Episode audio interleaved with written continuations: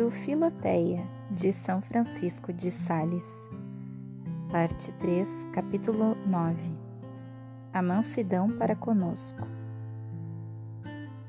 O modo de fazer um bom uso desta virtude é aplicá-la a nós mesmos, não nos irritando contra nós e nossas imperfeições.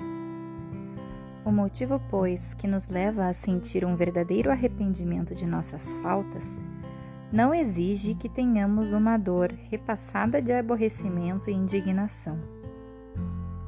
É quanto a este ponto que erram muitos continuamente, agastando-se por estarem agastados e amofinando-se por estarem amofinados, porque assim conservam aceso no coração o fogo da cólera, e bem longe de abrandar deste modo a paixão, estão sempre prestes a exasperar-se à primeira ocasião.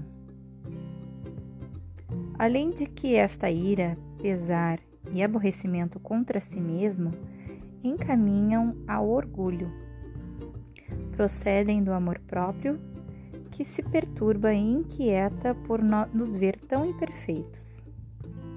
O arrependimento de nossas faltas deve ter duas qualidades: a tranquilidade e a firmeza. Não é verdade que a sentença que um juiz pronuncia contra um criminoso com calma é mais conforme à justiça do que aquelas que são influídas pela paixão e por um espírito irrequieto determinando o castigo não tanto pela qualidade do crime como por sua disposição.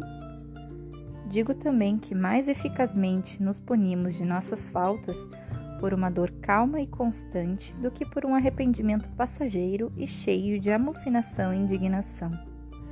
Porque nesta excitação nos julgamos segundo nossa inclinação e não conforme a natureza do erro cometido. Por exemplo, quem tem grande afeto à castidade sentirá amargamente qualquer golpe desferido contra esta virtude, rindo-se talvez de uma grave detração em que tiver incorrido. Ao contrário, quem odeia a detração há de se afligir excessivamente de uma leve palavra contra a caridade, fazendo talvez pouco caso de uma falta considerável contra a castidade.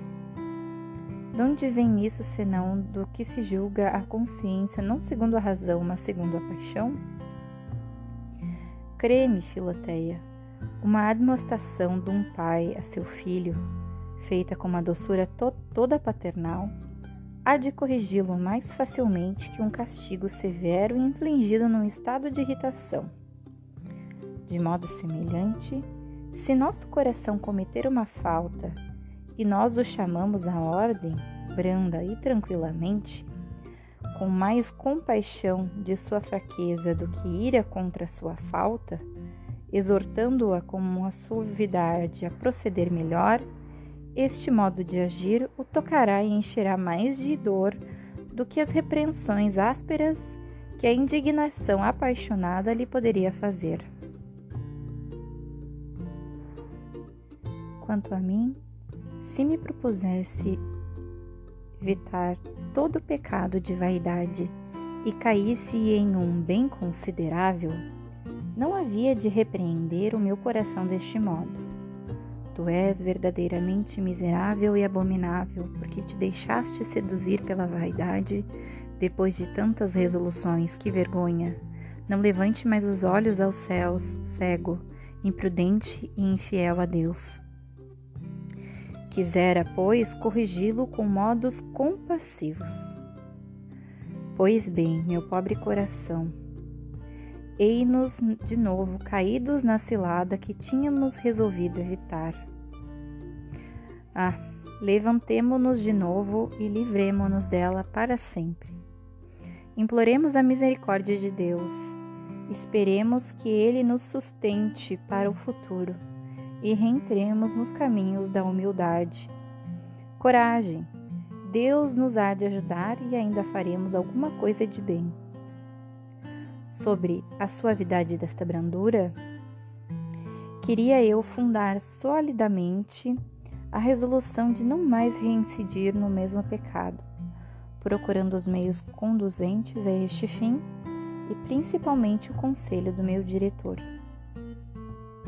Se, entretanto, o coração não for bastante sensível a estas doces repreensões, convém empregar meios mais enérgicos, uma repreensão mais forte e áspera para enchê-lo de uma profunda confusão de si mesmo.